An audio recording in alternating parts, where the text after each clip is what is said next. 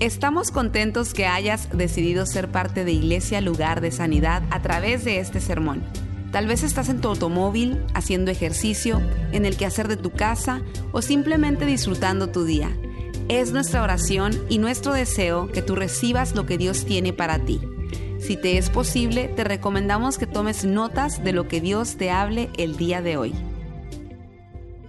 Así que vamos a, a orar y vamos a entrar en el mensaje de la palabra. Tengo un, mensaje para ustedes, los padres, para todos en verdad, pero vamos a orar. Señor, te damos gracias una vez más porque tú estás con nosotros. Tú nos bendices. En este día, Señor, hemos visto el corazón de los padres terrenales, de cómo nosotros podemos amar a nuestros hijos y hacer algo por ellos. Así mismo eres tú, Señor. ¿Cuánto más nuestro Padre que está en el cielo? Tú eres ese Dios que nos amas, que nos guardas y que haces tanto por nosotros. Así que bendice tu palabra hoy, que ya, ya está bendita, es bendecida. Ayúdanos a hablarla y a recibirla con con un corazón blando para que la palabra pueda ser plantada en nosotros. Todo esto lo pedimos en el santo nombre de Jesús. Amén, amén, amén. Bueno, hoy día yo quería compartir con ustedes eh, una palabra sobre lo que hablamos con Juan ahorita con los tenis, que es eh, resistencia. Y hay una nueva serie que estamos comenzando hoy que se llama Más que Vencedores. Y yo voy a hablar de eso en un momento. Pero antes de, hablar con ustedes sobre esto, hace unos tres, cuatro días yo estaba eh, aparentemente dormido. No sé si estaba dormido, si estaba medio entre abrir y cerrar de ojos, pero yo sentí, yo estaba hablando con Dios allí, eran como las tres de la mañana, yo no sé, empecé, como que me desperté, empecé a hablar con Dios y, empecé a hablar con Él, a, adorarlo un poco. Y esas cosas me pasan muchas veces y es que yo siento que Dios me dice algo. Y a veces quiero levantarme, bueno, casi siempre me levanto corriendo, voy a mi oficina y empiezo a escribir. Esta vez, le voy a ser honesto, estaba, fui demasiado perezoso y le dije al Señor, Señor, que no se me olvide lo que me está diciendo para yo poder escribirlo en la mañana, ¿ok? Así que yo lo hice, me acordé de todo. En la mañana fui y empecé a escribir. Y lo, que yo escribí es que muchas veces uno como pastor, como líder, uno empieza, uno se pregunta, Señor, ¿por qué? ¿Por qué yo? ¿Por qué, ¿Por qué tú me has puesto a mí como pastor sobre la casa? ¿Por qué me has llamado? No puede la gente nada más simplemente crecer sola, la gente no puede nada más vivir su cristianismo sola, ¿para qué necesitan un pastor, un líder? Y ahí fue donde yo sentí que el Señor empezó a mostrarme ciertas cosas. Y una de las cosas que yo siento que Él me mostró, yo no oí una voz, yo no vi nada, wow, nada de eso, no. Fue algo simple que dentro de mí yo sentí que el Señor me dijo, tú estás donde estás porque, porque a mí me ha placido ponerte donde estás. Yo te he escogido para que estés ahí, porque tú eres el que está sobre la atalaya. Y yo empecé a como a, pensar en todo esto. Yo dije, pues, ¿qué será esto? Que eh, tú eres el mensajero sobre la torre. Eso fue lo que yo sentí. Tú eres el mensajero que está sobre la torre y tu trabajo es decirle al pueblo lo que yo te estoy diciendo y lo que yo te estoy mostrando. No tiene que ver con nada de super espiritualidad y que Dios solamente le habla a uno ni nada de eso. Pero así es como así es como Dios obra y como Dios trabaja. Y una atalaya es una torre de observación que están en los palacios, en los castillos, están en las costas, eh, están en los campamentos militares. Es una torre que allí se sube el que observa. El, el mensajero que observa se sube en esa torre. ¿Por qué? Porque sobre la torre él tiene una visión amplia de todo lo que se está viendo. Y Él puede decirle a la gente cuando viene el enemigo, cuando hay un problema, cuando hay una situación, el, el que está sobre la torre, el mensajero, el guarda, le avisa al pueblo que hay un problema, que hay una situación. Y ese es el trabajo que Dios nos ha puesto, que Dios nos ha dado. Y yo pregunto, me preguntaba a mí mismo, ¿por qué estamos aquí? ¿Por qué estamos hoy aquí en Iglesia Lugar de Sanidad? ¿Por qué yo estoy aquí arriba? ¿Por qué hay gente trabajando? ¿Por qué hay voluntarios que se están moviendo? Por muchas razones. Una de ellas es porque la mayoría de las familias están desorientadas y no saben qué hacer.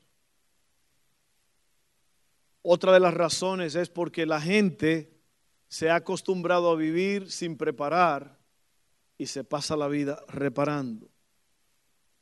Otra de las razones es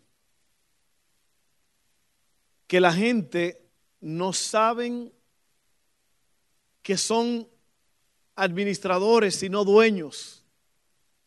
Y como se creen dueños, no tienen control de sus finanzas y de cómo gastan y se meten en problemas serios y nosotros como mensajeros sobre la torre le ayudamos a la gente a cómo ser mejores padres, mejores madres, mejores hijos.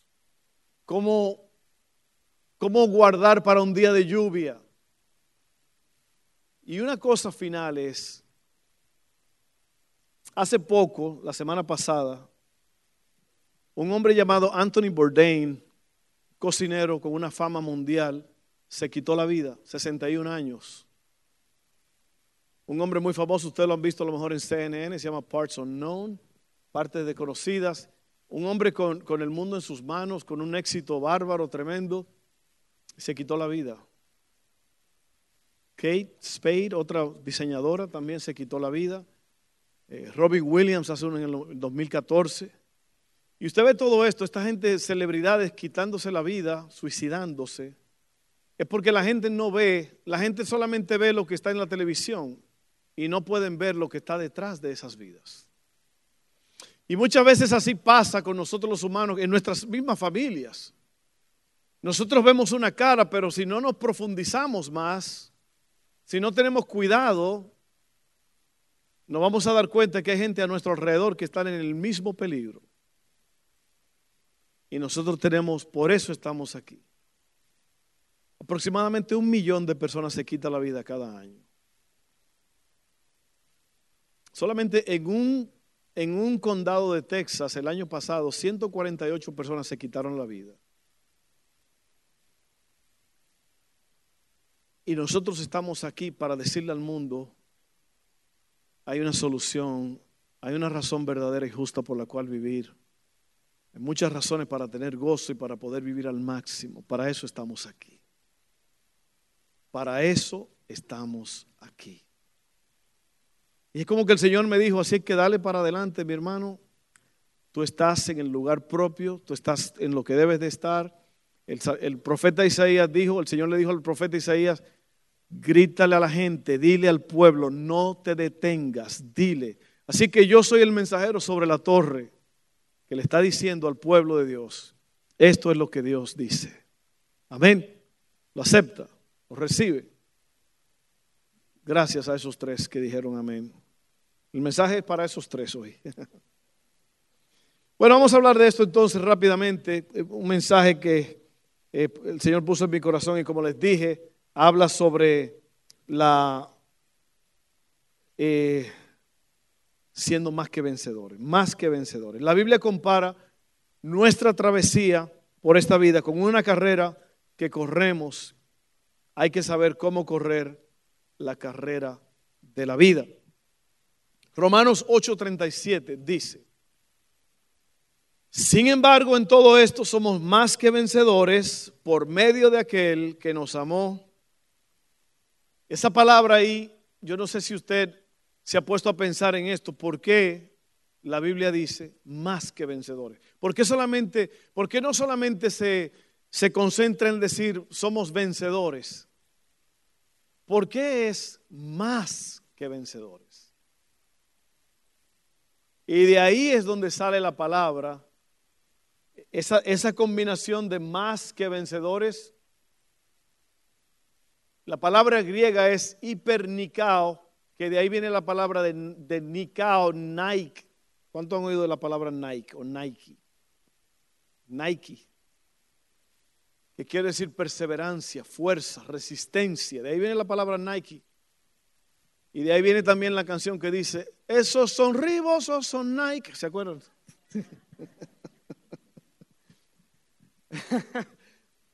Así que ahí está, si usted quería saber por qué, qué quiere decir la palabra Nike o Nike, de ahí viene resistencia, más que vencedores. Esa es la palabra hiperniqueo, eh, que quiere decir más que vencedores.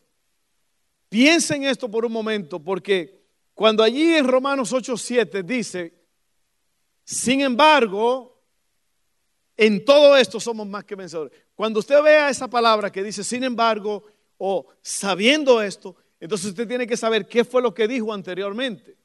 ¿Qué, ¿Qué, fue lo que se elaboró? ¿Qué fue lo que se dijo? Que ahora él dice, sin embargo, y, y esa es la tarea que yo te voy a dar, es que tú leas Romanos 8, porque Romanos 8 habla de la lucha que tenemos, de que es una lucha constante, un conflicto constante, pero el apóstol dice, nos dice, nos habla de que nosotros somos más que vencedores por medio de aquel que nos amó. En otras palabras, tú y yo podemos vencer las cosas más duras de la vida porque Cristo nos da la habilidad, la fuerza y la capacidad para vencer.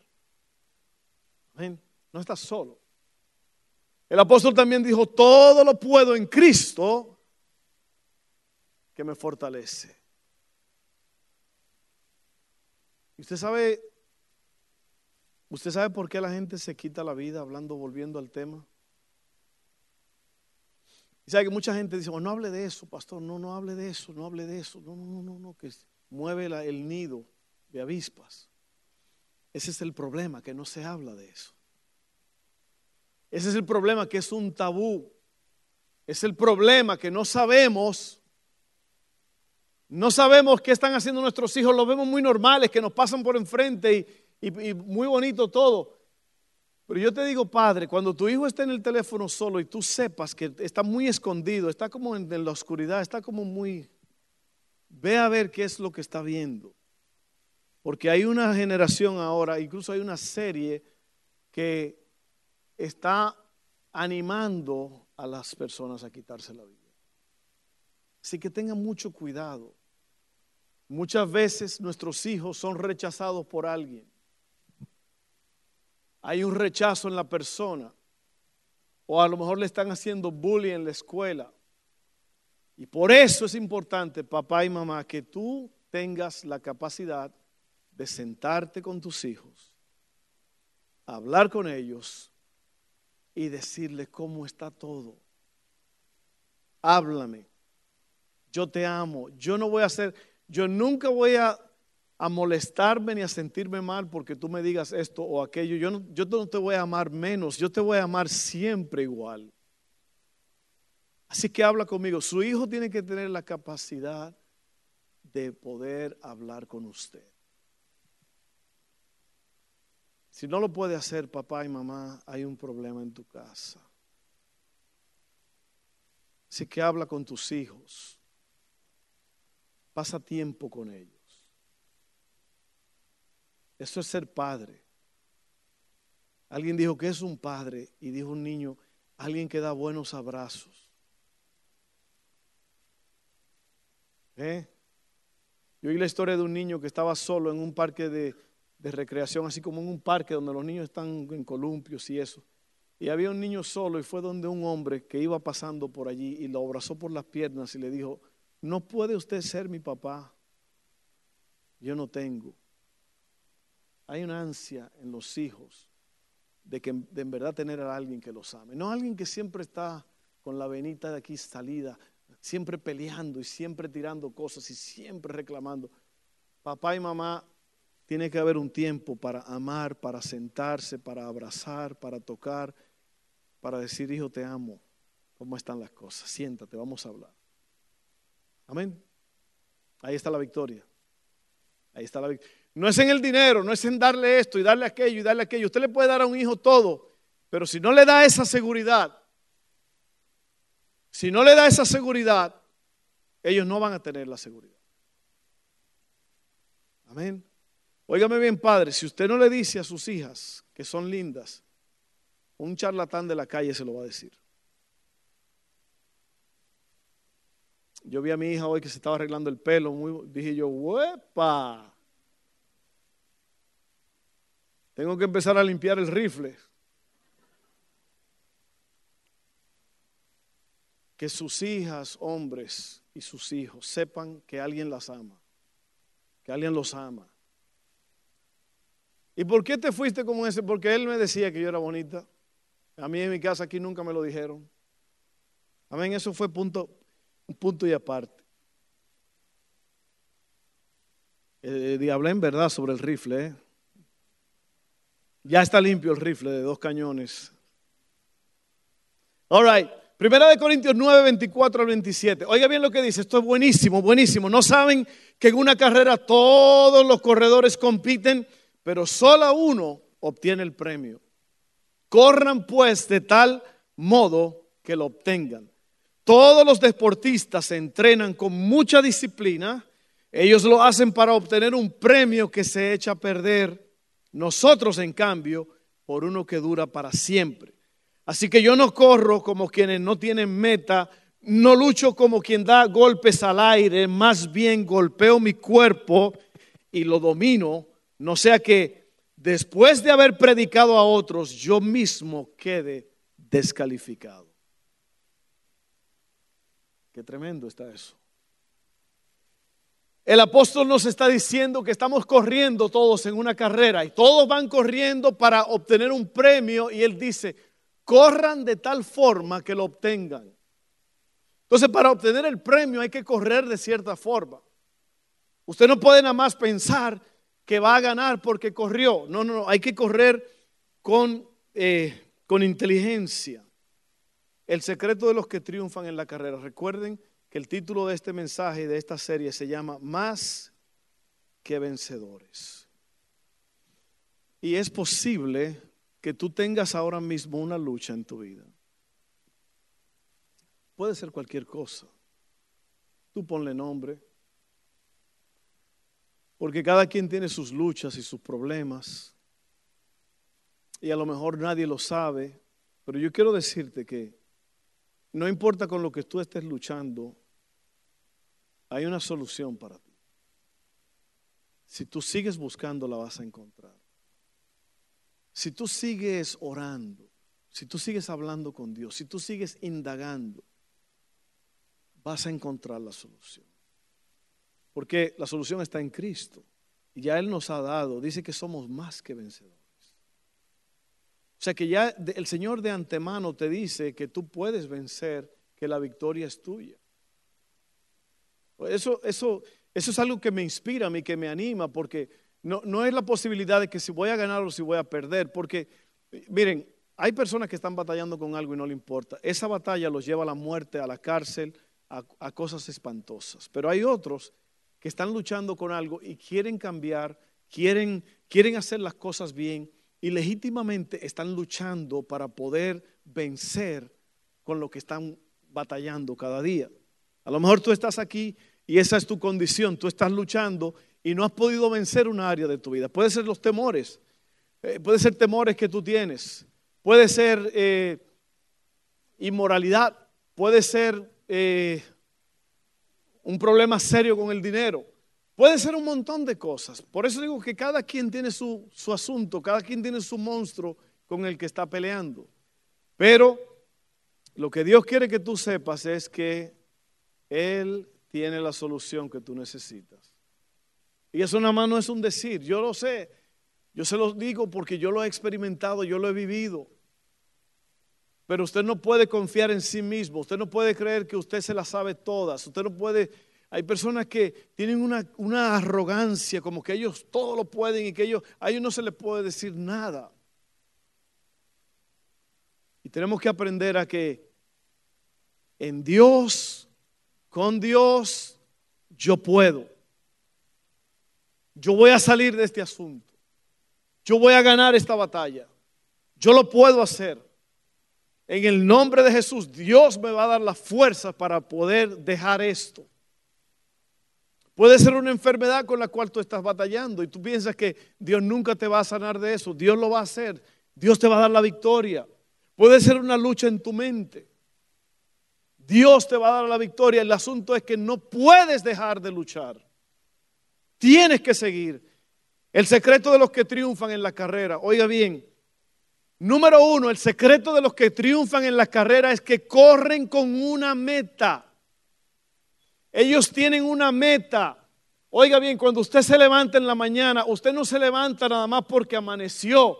Usted se levanta porque hay cosas que tienen que hacerse en este día. Hay batallas que se van a librar y se van a ganar.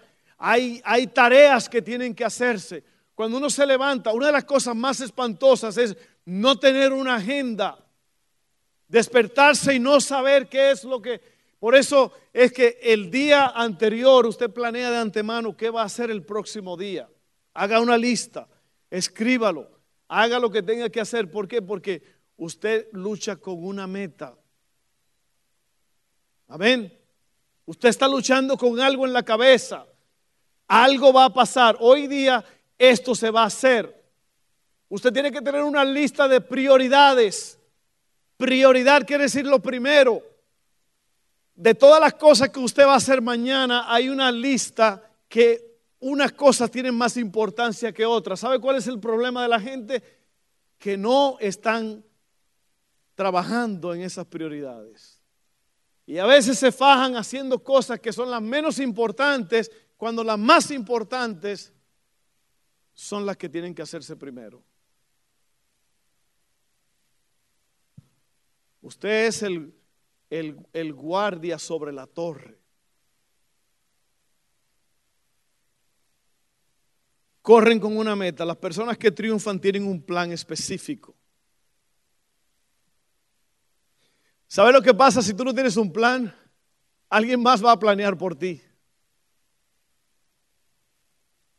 Si usted no corta la grama, el zacate, el pasto, como usted le llame, el vecino se va a quejar y va a llamar a la policía o a la ciudad, yo no sé a quién va a llamar, pero alguien va a venir con un tractor a su casa y le van a cobrar 400 dólares cuando a usted le iba a costar Nada más echarle aceite, echarle gasolina a la maquinita suya y cortar, ahora le va a costar más. Alguien planeó por usted. Si usted no planea cortar el pasto, alguien va a venir a cortarlo por usted.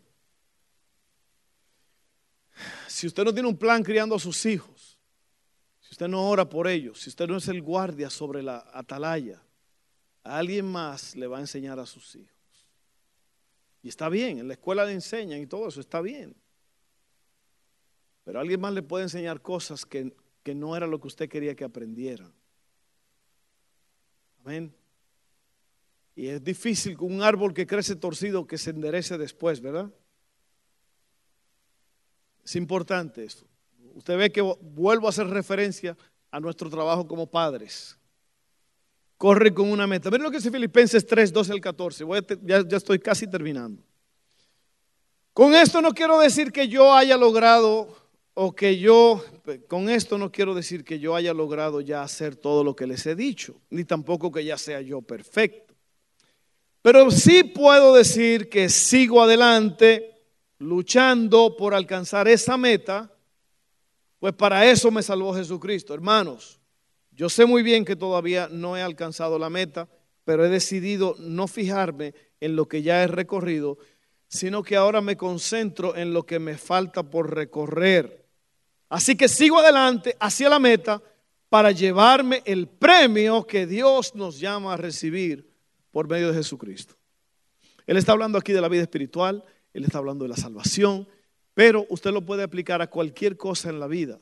Usted tiene que levantarse con una meta en la cabeza. Y, sabe que a veces yo me pongo a pensar en cosas que tienen que hacerse.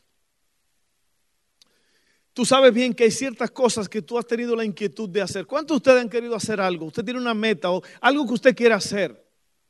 Un negocio, perder peso, tener cierta figura esbelta. Hay muchas cosas que uno quiere hacer, pero se pasan los días, se pasan los años y no hacemos nada. ¿Qué es lo que se requiere? ¿Qué es lo que toma? Bueno, lo que toma es que tú tengas una meta en mente, que tú lo escribas, qué es lo que quieres, cuál es la visión que tú quieres. Y empezar a hacerlo, porque ¿sabe qué? Se pasan los días, se pasan los meses y todavía seguimos estancados en el mismo lugar. Si usted quiere perder peso, empiece ya hoy. Hágalo hoy. Deje de hacer lo que está haciendo que no debe de hacer. Si usted toma dos cucharadas de azúcar en el café, échele una.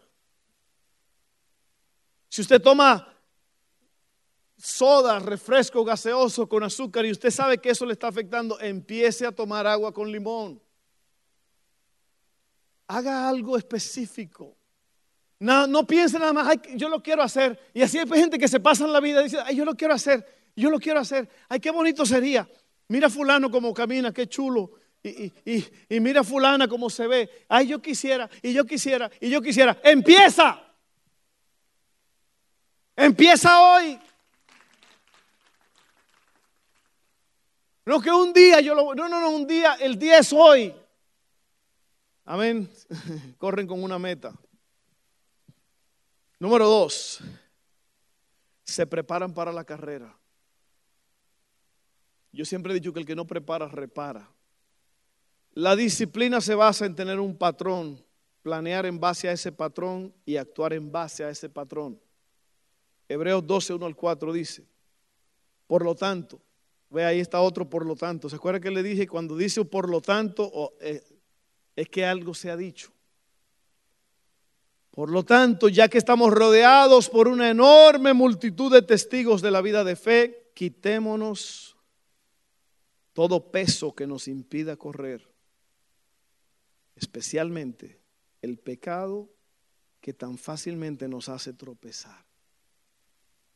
Oiga bien, ¿sabe cuál es la multitud? Es un montón de gente que el apóstol, el que escribió los hebreos, está hablando de toda esa gente que vencieron en el pasado y dice los nombres de ellos y dice lo que hicieron. Son testigos, hey, ellos vencieron, ellos lo hicieron, lo pudieron, pudieron lograr la victoria. Por lo tanto, si ellos pudieron, lo que él está diciendo es básicamente tú puedes. Y dice, ¿cómo lo hacemos? Esto lo hacemos al fijar la mirada en Jesús, el campeón que inicia y perfecciona nuestra fe. Debido al gozo que le esperaba, Jesús soportó la cruz sin importarle la, la vergüenza que ésta representaba. Ahora está sentado en el lugar de honor junto al trono de Dios. Piensen en toda la hostilidad que soportó por parte de pecadores, así no se cansarán ni se darán por vencidos. Después de todo, ustedes aún no han dado su vida en la lucha contra el pecado. Entonces, primeramente usted tiene que tener una meta. Usted tiene que tener una lista de cosas que usted tiene que lograr y querer. En la vida espiritual la meta es ser como Cristo. La meta es amarlo cada día más, acercarse más a Él. En la, en la, en la vida terrenal usted tiene un matrimonio que quiere eh, eh, que avance. Hay, hay hombres que dicen, yo quisiera decirle a mi esposa la amo, pero no sé cómo decírselo. Bueno, denle un 100 pesos. No se cohiba, diga lo que tiene que decir. ¿Ok? Tenga una, tenga una, una meta.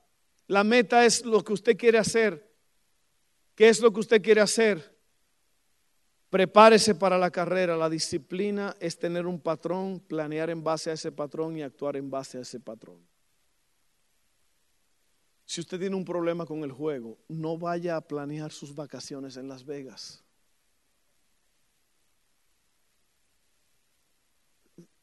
¿Me están, ¿Me están entendiendo?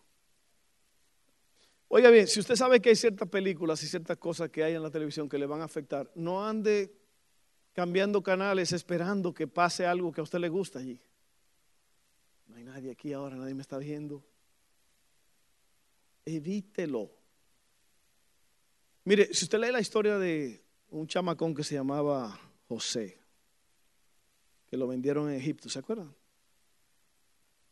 Mire, este muchacho, yo no sé, él, tenía la gracia de Dios y, la gente como que se alocaban con él. Donde quiera que él llegaba, él arreglaba la situación, las cosas marchaban mejor. Donde él llegaba las cosas mejoraban. Y lo pusieron en la casa de Potifar, un líder egipcio. Y la mujer de Potifar puso los ojos en él. Y trató de quitarle la ropa. Le insistía, duerme conmigo. No era dormir lo que ella quería. Usted sabe bien lo que quiere. ¿Ah? ¿Sabe lo que? Eh, este hombre salió corriendo, la mujer se quedó con el, con la, saco, lo que sea que, era, que tenía. Pablo le dijo a Timoteo, huye, huye de las pasiones. Usted sabe lo que es una pasión. Una pasión es un deseo fuerte. Y usted tiene que huir de todo lo que lo va a hacer caer en el pozo. Oiga bien, no, aquí no hay asunto, eh, aquí no hay margen. Usted tiene que huir de lo malo, huye de las personas que lo hunden, que lo arrastran. Unas chelitas, nada más una te va a refrescar. Usted sabe bien que usted tuvo problemas con eso en el pasado. Usted sabe bien que usted lo metieron preso por eso. Usted sabe bien que perdió un matrimonio por eso. No es una chelita, es un problemón. O oh, vamos a ver esto, nadie está viendo. Nadie te va a ver. Oiga bien, sea íntegro y camine derecho, haga lo bueno y no se va a lamentar de nada. Si usted quiere que las cosas empiecen, si usted quiere la bendición de Dios sobre su vida, deje el adulterio a un lado, deje la mentira, deje los celos, deje la contienda y Dios lo va a bendecir. Yo no sé por qué la gente cree que la, vida espiritual es una lotería, que usted puede hacer lo que le da la gana y que al fin del día Dios está obligado a bendecirlo. No es así. Prepárese para la carrera. Tenga disciplina. La palabra disciplina es pagar un precio, cohibirse de algo para encontrar algo mejor. Prepárese para la carrera. Y por último, hay un mensaje que yo prediqué hace muchos años y todavía se lo predico a los hombres, que se llama el hombre que pudo haber sido el hombre que pudo haber sido. Imagínate que tú estás caminando en el cementerio y alguien dijo que de vez en cuando es bueno que usted vaya a un cementerio y camine por él para que usted se dé cuenta que todos esos que están ahí en el barrio de los acostados, en un tiempo estuvieron caminando como tú y riéndose y teniendo una vida. Pero le llegó la fecha de caducidad. Imagínate que tú estás caminando en el cementerio y hay una piedra, una tumba que dice, aquí están los restos del hombre que pudo haber sido. Imagínate, Ronald. el hombre que pudo haber sido. Detrás de esa frase hay lamento, hay cosas que no se hicieron, pero no, no fue porque no se pudo, es porque no se quiso, porque no, no hubo empuje, no hubo disciplina, no se pagó un precio.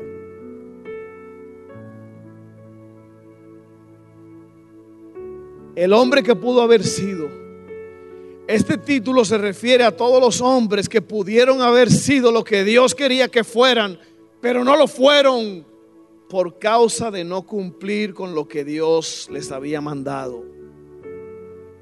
En otras palabras, en el cuadro general de la vida, ellos fueron pesados en balanza y fueron hallados faltos.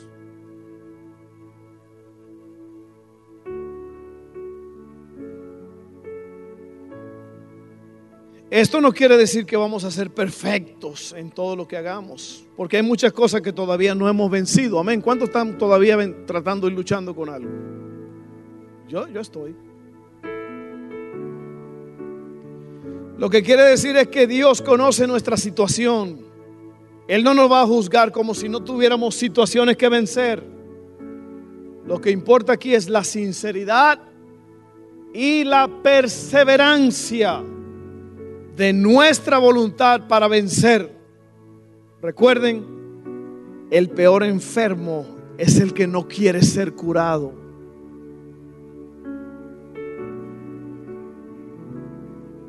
El peor de los ciegos es el que teniendo la vista buena no quiere ver. Desafío para todos nosotros. El secreto de los que triunfan en la carrera, más que vencedores, tienen una meta.